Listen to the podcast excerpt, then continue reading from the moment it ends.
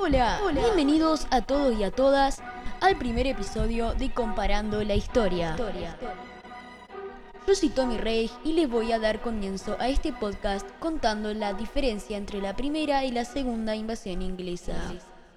La primera invasión inglesa fue en 1806 en la actual ciudad de Buenos Aires.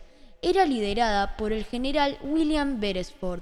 Los habitantes del virreinato del Río de la Plata lograron quitar a los ingleses 50 días más tarde. Y la segunda invasión inglesa fue un año después, en 1807. Los ingleses habían tomado Montevideo, pero cuando llegaron a Buenos Aires, los habitantes se defendieron con lo que pudieron. Les tiraban agua hirviendo desde los balcones, por ejemplo.